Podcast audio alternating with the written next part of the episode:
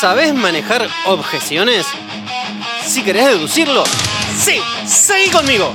Es tu decisión, tu negocio, tu billetera.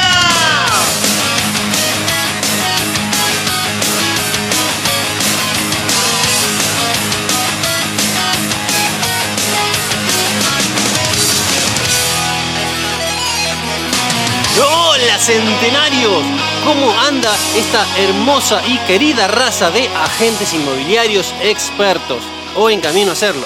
Espero que estén muy bien. Mi nombre es Gabriel Fabiano, soy broker de RIMAX Centenario y estoy grabando esto para darte herramientas para que mejores como agente inmobiliario, porque tu progreso como agente es directamente proporcional al progreso de tus ingresos. Y hoy vamos a trabajar en objeciones. Y si aprendes a manejar objeciones, wow, vaya progreso. Y luego te diría, wow, vaya ingresos. Pero antes te pido dos enormes favores. Una es que, por favor, me recomiendes con personas honestas que quieran salir adelante, creciendo, ganando un montón de plata y realizándose, trabajando arduamente. O sea, gente con ganas de laburar y romperla toda ambas condiciones simultáneamente. Y lo segundo, por favor, recomendar este podcast a cualquier agente inmobiliario sediento de aprendizaje y valor. Y ahora, manejo de objeciones. Empecemos con un par de conceptos sobre las objeciones. Concepto 1. Una objeción es algo bueno. Obvio que estaría buenísimo no recibir objeciones y tener 100% de efectividad en cada paso y cerrar, no sé, 15 operaciones mensuales. Sí, muy lindo. Pero en la práctica tratamos con seres humanos y por eso existe algo que se llama embudo de conversión que determina los porcentajes de efectividad. Ya lo hemos hablado esto. Y en el medio de esos porcentajes de efectividad aparecen las objeciones. Y el primer concepto, al tener una objeción adelante, es entender que es algo positivo. ¿Y por qué? Porque demuestra interés. Simplemente tenés ese obstáculo por resolver. Una persona que no tiene el mínimo interés en vos no te pone ninguna objeción. Simplemente te frisa, se da vuelta y se va. Y se marchó. Pero el que tiene interés en vos te pone una objeción adelante. Y esa objeción es un claro interés del cliente en comunicarse con vos y contarte qué es lo que le molesta, qué es lo que le hace ruido, con qué nos está sintiendo cómodo. Y qué mejor para nosotros que saberlo para poder solucionarlo. Concepto, número 2. Entender para ser entendido. Este es uno de los siete hábitos de los agentes altamente eficientes. Deberías leer el libro de los siete hábitos unas siete veces para entenderlo con más detalle y ganar siete veces más. Pero, como para tirar la idea, se trata de escuchar con atención y entender por qué el cliente dice lo que dice, por qué siente lo que siente. La persona no está loca, de alguna manera consolidó sus creencias. Por ejemplo, basándose en la información que tenía disponible hasta ese momento y basándose en sus experiencias personales y en sus creencias. Entonces, cuando citas el ejemplo de no evadir, no negar y no afirmar, que esto es un tema que ya lo hemos hablado varias veces anteriormente, es porque lo que el otro piensa, para él, no está mal él considera que eso que piensa es lo mejor y es lo mejor para sí. Entonces, tenemos que entenderlo y aceptarlo con bondad, con respeto, con comprensión, con tolerancia, para recién después, luego, ayudarlo. ¿Por qué? Porque si nosotros nos ponemos en la vereda de enfrente, no vamos a generar ninguna empatía para ser escuchados, y mucho menos comprendidos. Desde ahí que las objeciones siempre se rebaten dándole un ok inicial a sus creencias, desde el lugar de sus creencias, para que baje la guardia, y luego llevando una nueva información a su mesa para expandir estas creencias. Y ahí es donde realmente rebatimos la objeción. Rebatir una objeción no es ganar una pulseada, sino hacer fuerzas juntos en el mismo equipo, hacer fuerzas simultáneas. Y lo repito porque me parece súper importante. Las objeciones siempre se rebaten dándole un ok inicial a las creencias que tiene la persona que tenemos delante desde el lugar de sus creencias va a entender que lo estamos comprendiendo, va a bajar la guardia y luego vamos a dar nueva información para expandir esas creencias. Y ahí es donde rebatimos la objeción. Uno siempre tiene que validar al otro, porque el otro no está loco, no es tonto y tiene discernimiento. Simplemente puede que tome malas decisiones por falta de información o por emocionalidad. Por ejemplo, si un propietario te dice, quiero elegir a otro agente inmobiliario porque me cobra un 1% menos. Ok, lo primero que tenés que hacer es validarlo y explicarle que lo entendés y que no está errado en su razonamiento, porque entendés que él cree que eso es lo más conveniente para él. porque cree que así va a terminar con más dinero en su bolsillo. Entonces, ok, lo entendés y lo comprendés. Perfecto. Y se lo haces saber. Le haces saber que lo comprendiste, que lo entendiste y que inclusive lo validaste. Y luego de eso, que la persona bajó la guardia porque se dio cuenta que lo escuchaste, recién ahí le das nueva información para que él entienda y comprenda lo que le propones.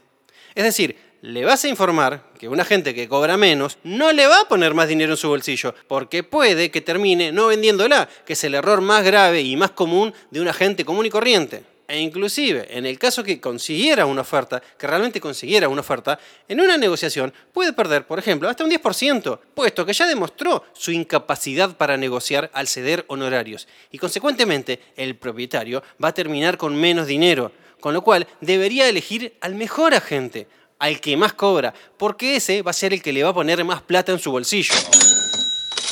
Entonces, en vez de rebatir objeciones como si estuvieran haciendo una pulseada, simplemente entender para ser entendido. Comprender para ser comprendido. Concepto, número 3. Vos valés. Una regla fundamental es que cada uno vale. Tenés que saber que tu tiempo, tu honestidad, tu esfuerzo, tu capacidad, tu plata, tu expertise, tu compromiso, toda la infraestructura de la empresa y todo lo que acompaña a tu trabajo, vale. Vale y vale mucho. Nunca te olvides, pero nunca olvides que vos tenés valor y hay que hacerlo valer. Porque si nosotros mismos no lo sabemos, ¿cómo pretendemos que lo sepan los demás? Entonces, el primero que lo tiene que saber sos vos.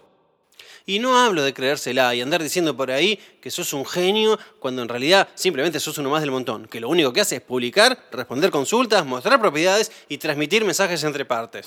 No, básicamente es lo mismo que puede ser un dueño vende o cualquier inmobiliario que da el viejo servicio inmobiliario. Lo cual, a ver, como para dar un manto de piedad, bueno, tiene algo de valor, pero poco valor. Por eso los inmobiliarios que ofrecen el viejo servicio inmobiliario compiten por precio en vez de por servicio. Bueno, me fui por las ramas. Decía que no hablo de creérsela, sino que hablo de darle valor real a tu tiempo y a tu trabajo y a todo, todo, todo lo que vos representás. Encima, cuando vos tomás conciencia del valor que vos representás, como bonus track, encima tenés mucha más seguridad. Y ojo con esto, porque la seguridad en uno mismo también rebate objeciones antes que aparezcan. Por ejemplo, vieron que a veces hay personas que son así como muy buenas, muy reconocidas en su profesión. O sea que a nadie ni siquiera se le ocurriría discutirle nada. O sea, lo que sea que digan, tienen razón. Supongamos, no un médico que es una eminencia. Entonces van a ese porque saben que es el mejor. Y ni están los planes del cliente poner objeciones, debatir honorarios, mucho menos, tampoco condiciones. Bueno, el punto cuál es. Así deberían ser ustedes como, agentes, inmobiliarios, que ni se les animen a cuestionar las condiciones que ustedes proponen. Por ejemplo, el valor de venta, por ejemplo, los honorarios. Nada, absolutamente nada le deberían cuestionar. Porque los clientes van a estar así como recontentos, gustosos, agradecidos de ser liderados por ustedes. Y te agrego algo más en relación a esto. Yo en lo personal, como broker, a veces me encuentro conversando con agentes inmobiliarios que aún no son expertos y que quede claro, aún, porque todos pueden serlo si así lo desean, aún no son expertos. Y bueno, estos agentes que aún, repito, aún no son expertos, a veces me dicen frases como, mira, ¿esta la puedo captar al 2%? Este es un constructor, se le puede cobrar el 1, ¿no? Porque la verdad me interesa captarlo. Y a ver, esas frases simplemente ponen de manifiesto, claro como el agua, que no se están dando valor a sí mismos y que están compitiendo por precio en vez de por servicio. Y sepan esto, si compiten por precio, van a perder. Siempre, siempre y sin excepción van a perder, porque siempre va a haber alguien dispuesto a cobrar menos. Sería como un concepto más, ¿no? El concepto de tres y medio. Concepto tres y medio. Nunca compitas por precio. Competí siempre por servicio. Y ahora voy al concepto siguiente. Concepto, número cuatro. Interés versus posición. Este punto ya lo tocamos en otros podcasts. Pero es tan importante, tal vez me anime a decir que es el punto más importante en una negociación inmobiliaria, que lo vamos a volver a mencionar. Tenemos que saber visualizar la posición versus el interés. Básicamente, ¿qué quiere el cliente? ¿Cuál es su propósito? ¿Cuál es su razón? ¿Cuál es su real interés? ¿Por qué razón vende la propiedad? ¿Cuál, es su interés? Por ejemplo, mudarse cerca del trabajo, comprar una casa más grande, vender un departamento heredado sin uso para buscar una mejor renta con ese dinero, con ese capital, o vender un edificio y ganar plata, lo que fuese. ¿Cuál es su interés? El interés es lo que la persona realmente quiere, su visión, así como su objetivo final, ¿no? La expresión de deseo o una necesidad insatisfecha. Eso es el interés. Y la posición, o las posiciones, son las decisiones, las direcciones y los resultados intermedios que te llevan, o te deberían llevar en realidad, a la concreción de lo que te interesa, o sea, a la concreción del interés. Entonces, cuando nos conectamos con un cliente como experto inmobiliario, tenés que interpretar y deducir los intereses y las posiciones que toman los clientes, porque siempre sus posiciones deberían ir en favor del interés. Sin embargo, a veces pasa que el cliente toma una decisión que está encontrada con su interés, y ahí es donde aparecen las objeciones. El ejemplo clásico es el de un propietario que tiene una razón para vender, o sea, tiene un interés en su mente, una necesidad insatisfecha, entonces decide vender por esa razón, ¿no? Ok, hasta ahí vamos bien. Pero toma una posición de que quiere, por ejemplo, más plata de la que vale su casa. Entonces no consigue su interés, precisamente porque nunca vende su casa, porque está sobrevaluada. O sea, a veces la gente toma posiciones que perjudican sus propios intereses. Desde afuera uno puede ver que son decisiones estúpidas, pero son decisiones emocionales. Entonces, son decisiones normales. Ahora, vamos a inventar un ejemplo, así como si nos metiéramos en la mente de un propietario y en la mente de un agente inmobiliario para combinar estos conceptos. Aquel agente de inmobiliaria Pepucho me cobra un 1% y me va a vender mi propiedad en 100.000. Y vos, agente de RIMAX Centenario, me cobrás el 3% también para vendérmela en 100.000. Entonces, obvio que me va a convenir el que me cobra menos. No hay que ser muy inteligente para saberlo. Nunca le voy a dar la propiedad al que más comisión me cobra. Entonces, un agente, un tanto amateur, va a competir por precio, va a pensar que está en inferioridad de condiciones con el agente barato y que si no baja sus comisiones, la propiedad no la va a captar y un montón de cosas así. Pero yo le diría, para, para, para, para, para. ¿De dónde sacaste que los dos van a conseguir una oferta de 100.000? ¿De dónde sacaste que el que cobra menos siquiera va a conseguir una oferta? O sea, no sabes con quién te comparás, pero por default crees que tiene la misma capacidad de negociación que vos, el mismo poder de venta que toda la red RIMAX. ¿Te consta siquiera fehacientemente que lo va a cuidar financiera y legalmente al propietario? ¿Te consta siquiera que es honesto? ¿Cuántas veces en una negociación se plantea un 10% de ofertas o de contraofertas? ¿Y a vos te preocupa un 3%? Eso, un buen negociador lo consigue con el entrenamiento adecuado, sin demasiados inconvenientes. Y un buen negociador empieza concretamente consiguiendo una oferta. Empecemos por ahí. Un buen negociador consigue una oferta. Punto. A partir de ahí, porque cuántas veces escuchamos que otros colegas tienen una propiedad en venta hace más de un año. De hecho, ¿por qué te comparás con otro agente, dentro o fuera de la red, sin siquiera saber quién es? Entonces, ¿de verdad crees que el otro que cobra menos puede conseguir lo mismo que vos? Obvio que no. Pero claro que no, porque si tuviera esa capacidad, no cobraría menos. Repito esta aclaración, el otro que compite por precio no es tan bueno como vos. No tiene el mismo poder de negociación, no tiene la capacidad para cuidar al propietario como vos lo harías. Por supuesto que no la tiene, porque si la tuviera, cobraría el 3% como vos. No te compares con otro que compite por precio. No te subestimes. ¿Cuánto vale tu honestidad? ¿Cuánto vale tu dedicación full live por el propietario? ¿Cuánto vale que un agente te defienda tus intereses? ¿Cuánto vale que tu cerebro esté pensando cómo vender esa propiedad? ¿Cuánto valen las 1500 horas de capacitación que tenés encima? Porque si te capacitas una hora por día, después de un año tenés al menos 250 horas de capacitación encima. Y después de tres años, después de cinco, después de siete, después de 10, ¿cuánto valen esas 1500 horas de entrenamiento para cuidar su propiedad y sus intereses? Es como cuando un piloto tiene 1500 horas de carrera. Te aseguro que no es lo mismo que uno que jugó un par de veces al Daytona. Entonces, tené presente que si haces un trabajo con ganas, con pasión, con esfuerzo y con dedicación, y te capacitas todos los días, te ocupás del cliente, lo cuidás y das un servicio con un genuino deseo de servir, vos valés y mucho. Vos valés. Además, buenísimo, buenísimo que el propietario manifestó interés en vos, poniéndote la objeción ahí adelante, para que luego le aportes data, le aportes información y él te comprenda a vos, haciéndole ver y poniéndole muy en claro cómo las posiciones intermedias que él vaya tomando no tienen que perjudicar su propio interés. O sea, básicamente lo vas a liderar. Entonces, vamos a repasar lo que mencioné hasta ahora. Cuando nos ponen una objeción adelante, uno, una objeción es algo bueno. Dos, comprender para ser comprendido. Tres, vos valés. Tres y medio, nunca compitas por precio, siempre competí por servicio. Cuatro, posición versus interés. Cinco, las objeciones, no las evadimos, no las afirmamos y no las negamos. Ey, ey, ey, este punto no lo habías dicho. No, pero si venís escuchando los podcasts, se supone que ya lo sabés. Mm, ok, está bien, dale, ¿qué más? Manejar las objeciones, además, tiene relación con tres puntos. Uno es el texto, las líneas, el libreto, o sea, el guion, el diálogo en sí mismo. Lo segundo es aportarle valor al cliente. Y lo tercero es liderar con asertividad, que sería fuerza con cordialidad. Entonces voy al punto uno. El punto uno, que es el libreto, o sea, el diálogo, es lo que hablamos, nuestras palabras, el conversar, el guion, o sea, qué responder. El diálogo es solo una parte, te diría que la menos importante inclusive. A ver, más allá de que sea la más débil, tenemos que saber qué decir y cómo. Inclusive te diría que tenés que memorizar las respuestas a las objeciones, hasta que salgan así como en piloto automático. ¿Y por qué es la parte más débil? Porque cualquiera lo puede decir. Los vendedores chamulleros baratos dicen diálogos, dicen guiones, pero nosotros no somos vendedores, somos agentes inmobiliarios, reales asesores y expertos en venta consultiva. No se trata de recitar un texto, sino de aportarle valor al otro. Un profesional responde en piloto automático, simple, claro y convincente. La parte del diálogo tiene que estar absolutamente estudiada a la perfección, guionada palabra por palabra, con los tiempos, con los silencios, con el tono de voz, claramente estudiados, mejorada detalle a detalle en cada interacción. De hecho, sería bueno que te filmes y te veas cómo respondes las objeciones.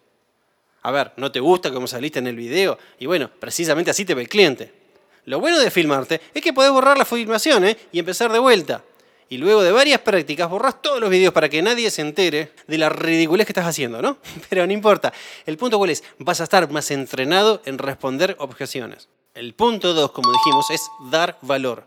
Y cuando hablamos de dar valor, implica ser muy buenos ¿eh? y dar excelencia. De esos que mencionaba antes, de que son tan buenos que ni se atreven a ponerte una objeción adelante, porque no quieren perderte como profesional. E inclusive hasta creen que no corresponde. Y ser muy bueno no es cerrar una operación grande, ¿eh? sino serlo todo el tiempo. Por ejemplo, contestar el teléfono, devolver las llamadas, apagar el celular en una reunión. O sea, vas a un prelisting y sos puntual, te abren, te miran, y apenas abrieron la puerta, vos ya entregaste dos ítems de valor.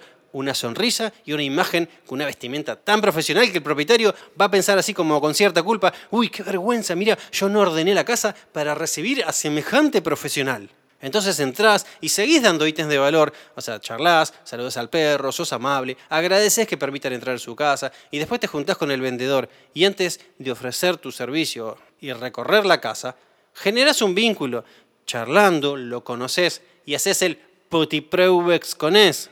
Y ahí ya le dedicaste una hora de tiempo. Y sos paciente, te ocupas de cliente, ellos bajan la guardia, luego después te piden el ACM, te preguntan en cuánto tiempo lo vendés, vas charlando, y los propietarios en todo ese tiempo, lo sepan o no, te están entrevistando. Y al verte, al escucharte, al sentirte, para aquellos que pretendían, por ejemplo, plantear la objeción de rebaja de la comisión, saben obvio que van a estar en inferioridad de condiciones al pedirte a vos, a semejante profesional, bajar la comisión con respecto a otros inmobiliarios más pedorros. Entonces tal vez inclusive hasta se achiquen y ni siquiera se animen a planteártelo. Entonces buenísimo, eliminaste la objeción antes que aparezca. Pero ponele un cliente que se envalentona y te lo pregunta, ¿no? Y vos como excelente profesional le respondes esa objeción sin demasiados problemas. Y si eventualmente te cruzás, no sé, por ejemplo, con un propietario tacaño, marrete avaro, que te cuestiona la comisión, muy preocupado por su posición, que sería que le bajemos la comisión, en vez de su interés, que sería vender al mejor precio y llevarse la mayor cantidad de dinero en su bolsillo, vos simplemente tenés que decidir no tomar esa propiedad a la venta y ya. Porque una cosa es perder una captación porque no te eligieron y otra es muy distinta que vos no la elijas, que vos decidas no tomarla. Elegir a los clientes significa que, por ejemplo, no querés tener una propiedad fuera de valor de mercado, o con una comisión menor a la que corresponde, o sin cartel, o lo que fuese. En realidad, todas estas cosas son posiciones que atentan contra los intereses del propietario. Con lo cual, yo te sugiero que vos deberías elegir no trabajar con un propietario que no hace equipo con vos, ni hace equipo consigo mismo. Pero, como dije anteriormente, si se te presenta la objeción como buen profesional, la manejás, la respondés. ¿Y cómo? Y ahí llegamos al punto 3, que es la asertividad, que es la fuerza con cordialidad. Y una buena manera de tener fuerza es, muchas veces, elegir el no, el poder del no, siendo muy firmes con la decisión, pero muy delicados y suaves con la manera de decírselo. Por ejemplo, si alguien te pide bajar la comisión, ¿qué haces? Le decís simplemente, muy amablemente, que no, y ya. Hay que ser amable al rechazar el pedido de, por ejemplo, bajar la comisión. Señor propietario, gracias por preguntarme sobre la comisión. Me parece importante que conversemos sobre esto. Y te quiero compartir el valor que vamos a agregar a tu interés de vender. Y luego vos vas a poder evaluar si decidís trabajar conmigo y con nuestra compañía o no. Entonces, demostrás cordialidad y un enorme poder. No evadís, no firmás y no negás. Entonces después hablas con el propietario y le explicás que con respecto a bajar la comisión tenés la opción de competir por precio o por valor, que vos considerás que bajar tu comisión no sería coherente con defender el precio de la propiedad, ni de venderla rápida, ni de trabajar fuerte y comprometidamente, y que otra inmobiliaria que no compite por valor, sino que compite por precio, tal vez no se comprometa de esa manera y en definitiva, tal vez negocie peor el valor de su propiedad. Va a obtener menos dinero y no pierde el 3%, sino que se asegura el 97% de lo que él quiere y necesite para llegar a buen puerto. Y adicionalmente, y financieramente hablando, el 97% del dinero que le podés ofrecer vos es muy probable que sea un número mayor al 100% que le ofrezca otro que no le cobra. Y si recordamos, una de las máximas centenarias mencionados en otro podcast es la mejor manera de rebatir una objeción es dándole beneficios a quien objeta. Repito, la mejor manera de rebatir una objeción es dándole beneficios a quien objeta.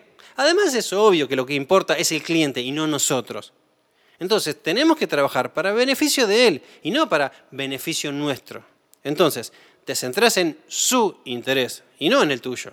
Por eso no le respondes diciendo, yo trabajo el 3% porque yo quiero cobrar el 3%, porque yo soy el mejor, porque yo, yo, yo, yo, ay, qué tipo infumable, por Dios. Sino que le respondemos que a él le conviene trabajar con vos, porque cobras el 3%, porque sos su mejor opción, porque le conseguís las mejores condiciones del mercado, le pones más plata en su bolsillo y con los tiempos y procesos controlados y supervisados por vos, su agente inmobiliario de confianza. Es decir, hablamos de las cosas que le sirven a él, de las cosas que le interesan a él. Y así con cualquier objeción. Por ejemplo, si alguien te objeta la exclusividad, vos le aportás valor al cliente y le decís, a vos, señora propietaria, no te conviene trabajar en una no exclusiva. La respuesta nunca tiene que ser yo trabajo en exclusiva. ¿A qué le importa a la propietaria tu performance de exclusividad? Ella quiere saber lo que le interesa a ella y lo que le conviene a ella. Y se lo tenemos que dar. Entonces, resumiendo, asertividad es fuerza con cordialidad. No es lo mismo ser asertivo que ser agresivo. El asertivo es determinante, va a ganar, ganar y trabaja en beneficio del cliente. En cambio, un agresivo, en vez de determinante, es insistente, porque insiste, insiste, insiste, y va a ganar, perder. O sea, quiere ganar él a costa de que tal vez pierda el otro. Y trabaja en beneficio propio. O sea, más que características del asertivo y del agresivo, me animaría a decir las diferencias entre un vendedor y un asesor de venta consultiva. No es lo mismo. Ser asertivo es parte de la personalidad de un buen negociador. Y recordá que negociar es mucho más difícil y complejo y productivo que transmitir mensajes. Ok.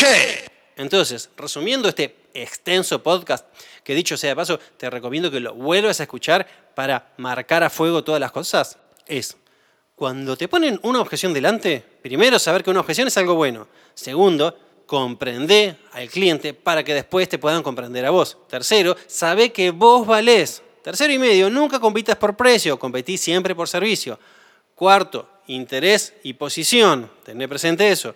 Cinco, las objeciones no las evadimos, no las afirmamos y no las negamos. Seis, las objeciones las rebatimos con diálogos definidos y estudiados, aportando valor y liderando con asertividad, que sería fuerza con cordialidad, duro con el mensaje y suave con la persona.